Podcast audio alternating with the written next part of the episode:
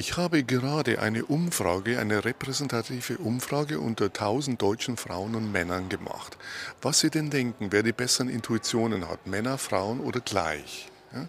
In Bezug auf, ähm, um den richtigen romantischen Partner zu finden. Was meinen Sie?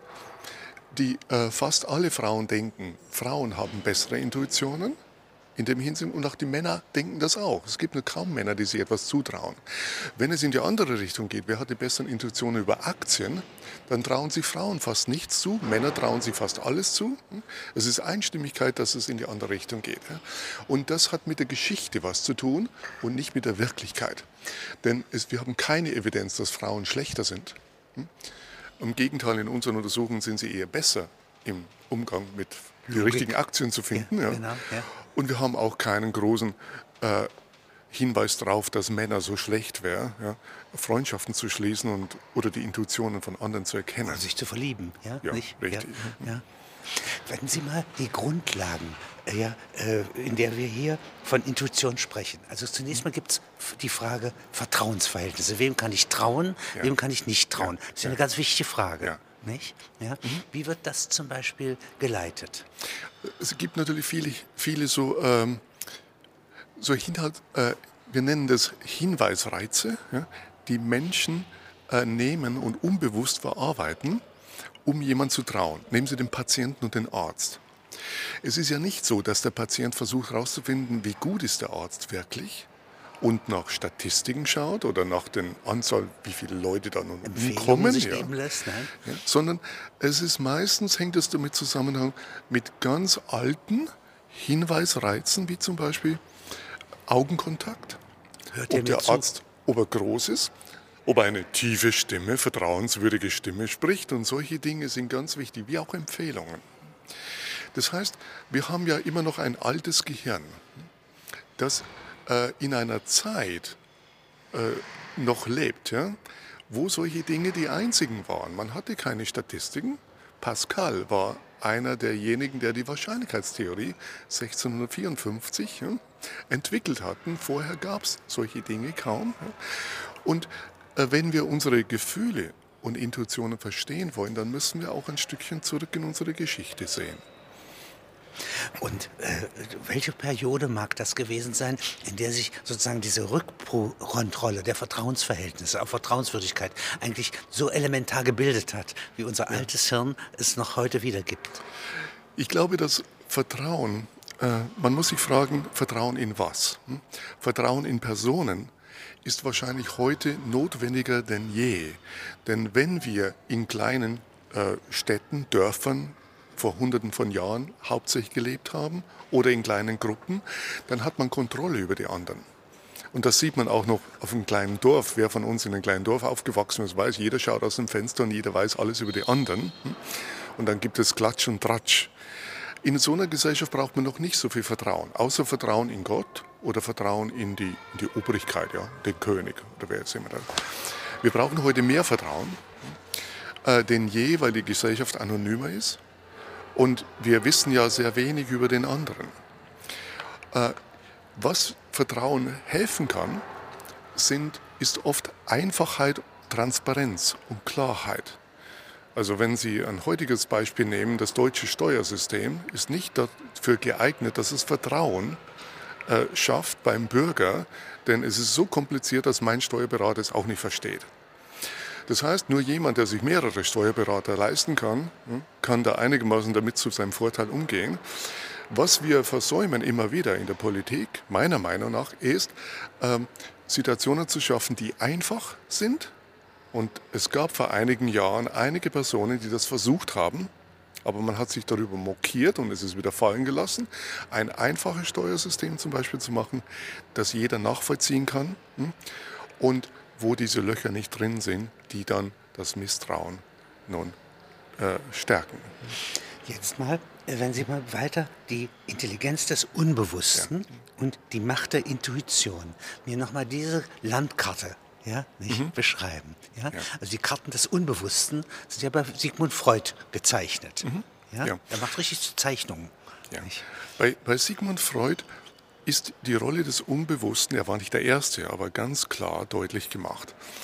Äh, wir machen das in unserer Forschung, gehen noch viel weiter. Wir gehen in die Bereiche rein, die jetzt nicht mit Psychopathologie zu tun haben. Äh, nehmen Sie Sport. Das hat nicht unbedingt etwas damit zu tun. Ein erfolgreicher Sportler kann das, was er tun kann, im Unbewussten. Und wenn eine Person wie ein Golfspieler in einem Experiment gebeten wird, genau auf die Ausführung, die körperliche Bewegung zu achten, dann wird die Person, wenn er oder sie Experte ist, schlechter. Wenn es ein Neuling ist, wird er besser. Also hier sehen Sie, dass in ganz anderen Bereichen es wesentlich ist. Das heißt, wenn man etwas lernen muss, Klavier spielen ja, oder äh, Filme machen, anders, am Anfang ist es ganz gut, wenn man Instruktionen bekommt, aber ab einem bestimmten Zeitpunkt, dann geht diese Intelligenz in das Unbewusste rein und die bewusste Aufmerksamkeit kann einem dann eigentlich nur noch stören. Denken Sie daran, wie sie ihre Schuhe binden ja, oder, oder etwas anderes, was sie können. Das, das geht besser, wenn man nicht darauf achtet. Das ist also Routine, ja, die ist reicher. Ja. Ja, nicht? Da kommt, schießt etwas hinein, ja. ja mhm.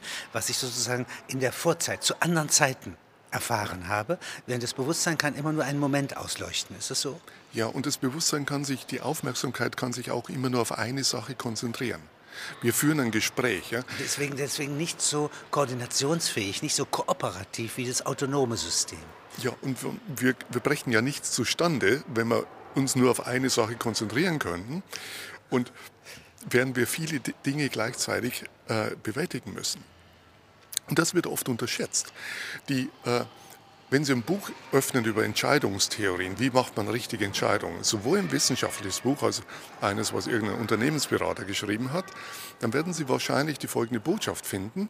Also gutes Denken, gute Entscheidungen vor den Gesetzen der Logik, den Prinzipien der Wahrscheinlichkeitstheorie, Pascalschen Prinzipien, oder der Maximierung des erwarteten Nutzens. Und es wird angenommen, dass man das bewusst macht. Erst wägen, dann wagen. Ja? Erst denken, dann handeln. Und das ist eben nicht immer richtig. Und wir versuchen unserer Forschung zu zeigen, wann zum Beispiel intuitive Prinzipien genauso gut oder besser sein können als langwieriges Überlegen.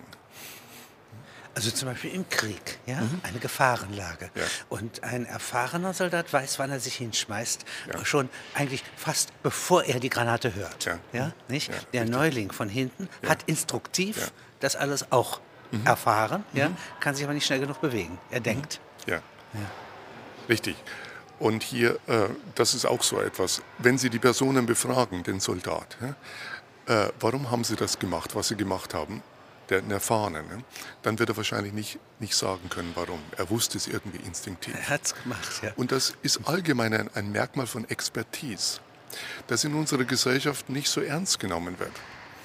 Äh, ein Beispiel ist, äh, sind äh, Drogenfahnder, die nun, äh, wie ich einen beschrieben habe, äh, versuchen, an einem Flughafen aus einer großen Menge von Leuten die eine Person rauszukriegen, die jetzt mit einem Koffer von Geld angekommen ist und mit einem Koffer von Drogen wieder rausfliegt. Wie machen die das? Die können es nicht sagen. Die, die, wissen, dass die Person, die ist, die ist höchstwahrscheinlich das Problem, aber sie können es nicht sagen, wie. Und dann äh, wird diese Intuition vor Gerichten belächelt oder gar nicht zugelassen. Denn man verlangt Gründe für eine Verhaftung, für eine Festnahme. Für, ne? Und das führt dann dazu, dass diese äh, Drogenfahnder halt sich Gründe ausdenken vor Gericht, damit der Fall nicht den Bach runtergeht. Und hier haben Sie nur eine der vielen Situationen in unserer Gesellschaft, wo Intuition grundsätzlich misstraut wird und reflektiertes Denken gefordert wird. Das in der Stelle, wie wir in der Psychologie wissen, ja gar nicht da ist.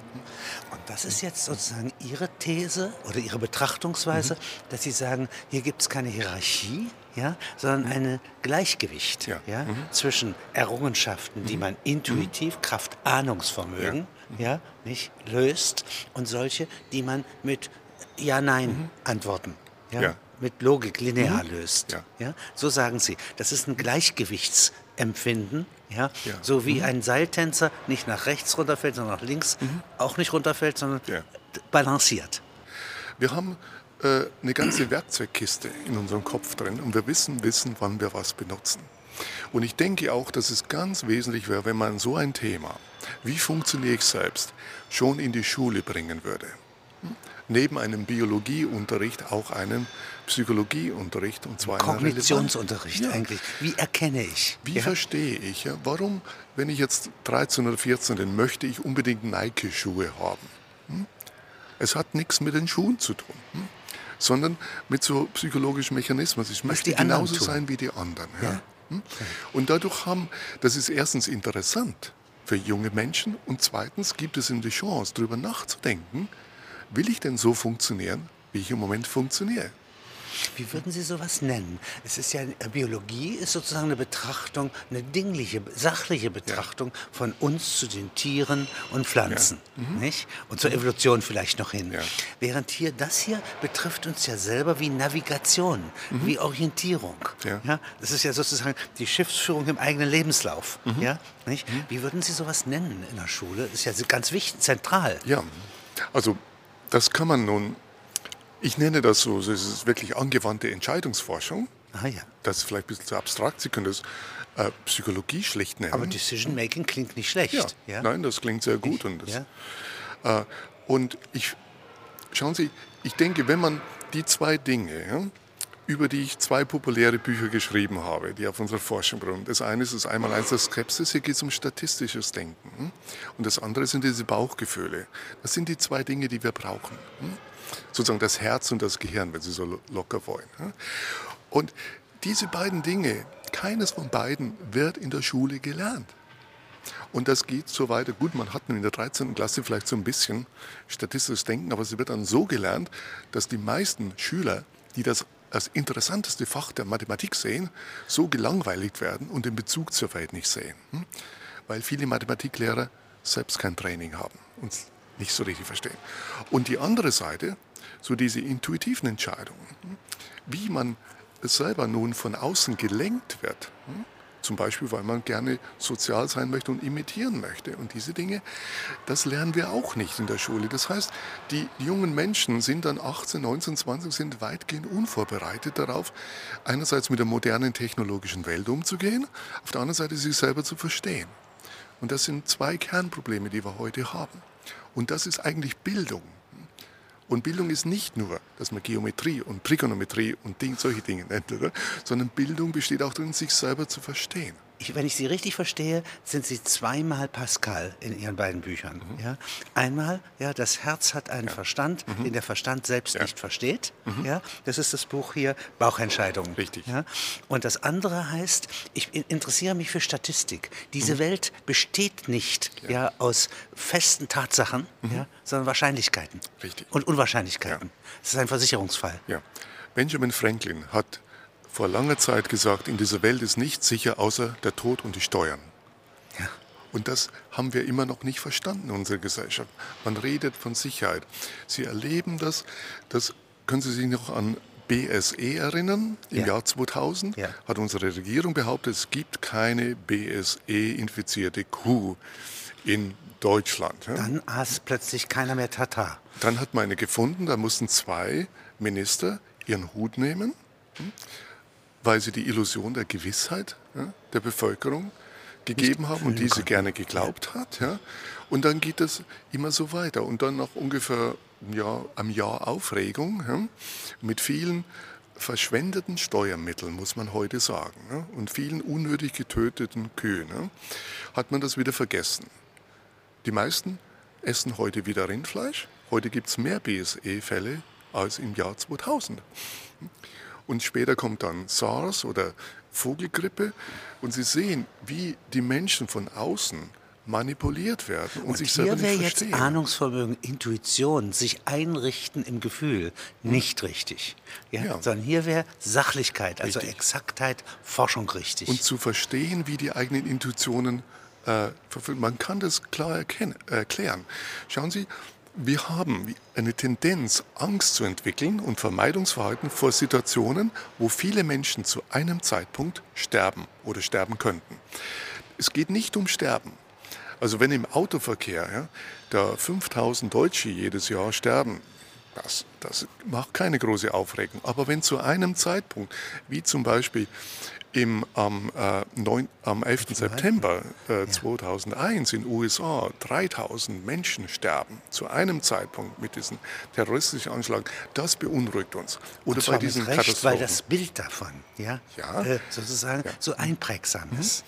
Aber hier, hier ist eine Intuition am Werk, die in der Vergangenheit wahrscheinlich vernünftig war. Nämlich vermeide Situationen, wo viele auf einmal sterben. Es geht nicht um Sterben, sondern es geht um die Kombination. Und man kann jetzt spekulieren, dass wenn Menschen noch in kleinen Gruppen lebten, dann der plötzliche Tod von vielen von ihnen die ganze Gruppe gefährden konnte. Hm?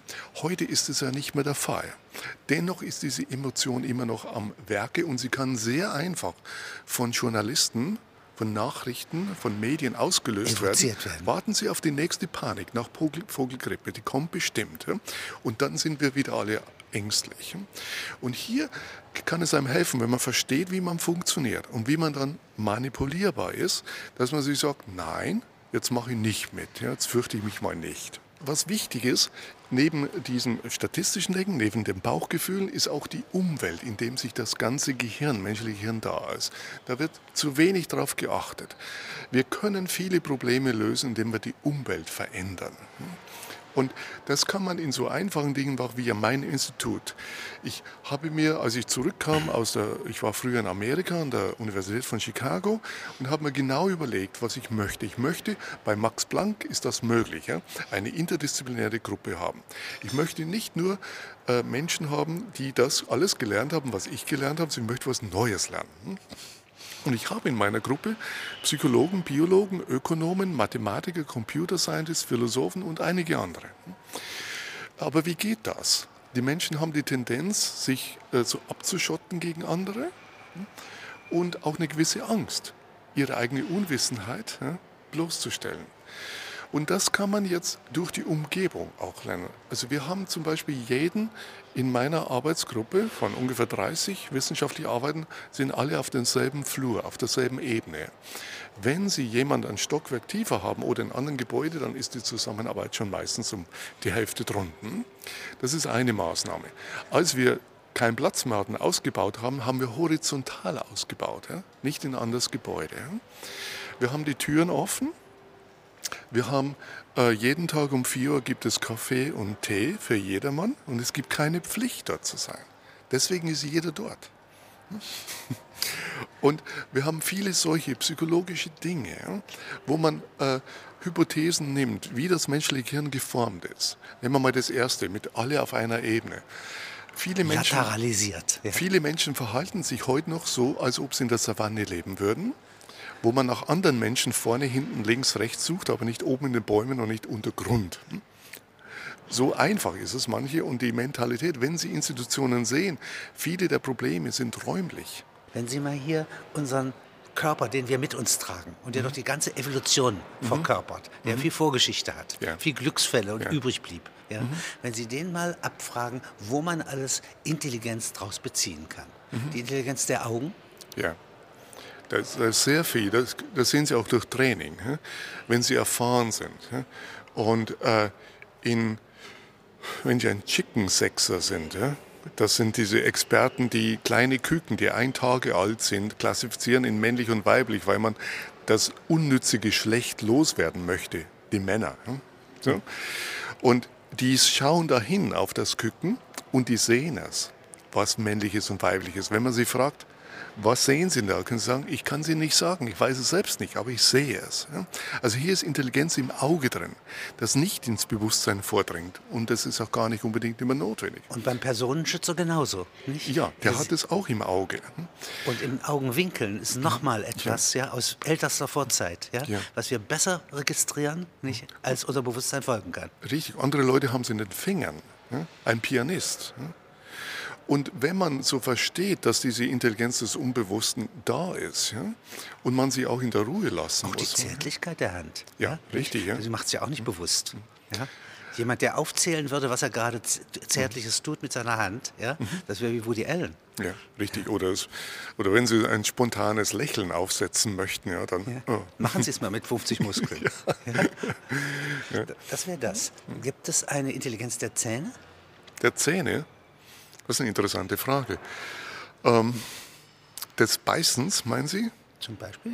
Ich weiß nicht, was man mit Zähnen alles macht. Also ich kann mir vorstellen, dass vielleicht Hunde das mehr haben als wir, die noch nuckeln, ja, wie man so sagt, ja, und sehr, sehr gut unterscheiden können zwischen einem wirklichen Biss und einem zärtlichen Biss oder einem etwas neckischen Biss. Ähm, die meisten von uns, glaube ich, haben das nicht mehr. Der Bauch selbst, ja, der muss natürlich äh, wissen, wie man verdaut. Der muss, es steckt ja im Körper immense Intelligenz drin. Das ganze Immunsystem ist ein anderes Beispiel. er sich. Ja. Und, und, und diese Dinge, das muss ja der alles wissen und wir wissen es gar nicht, wie, wie das alles vor sich geht. Also das ist ja, Er kann mich warnen. Ja? die, die Flamme des Bewussten ja, ist ja so klein im Vergleich ja, zu dem riesigen Feuer ja, des Unbewussten. Das ist ja jetzt in der Praxis viel komplexer, als wir Mhm. Ja. jetzt sprechen, Ja. Mhm. ja. was Sie hier forschen. Und das ist ja richtige elementare Grundlagenforschung Ja. Mhm. auch bei. Aber wie geht jetzt das Scharnier zu den Schulen? Das, Zu den Schulen. Ja. ja.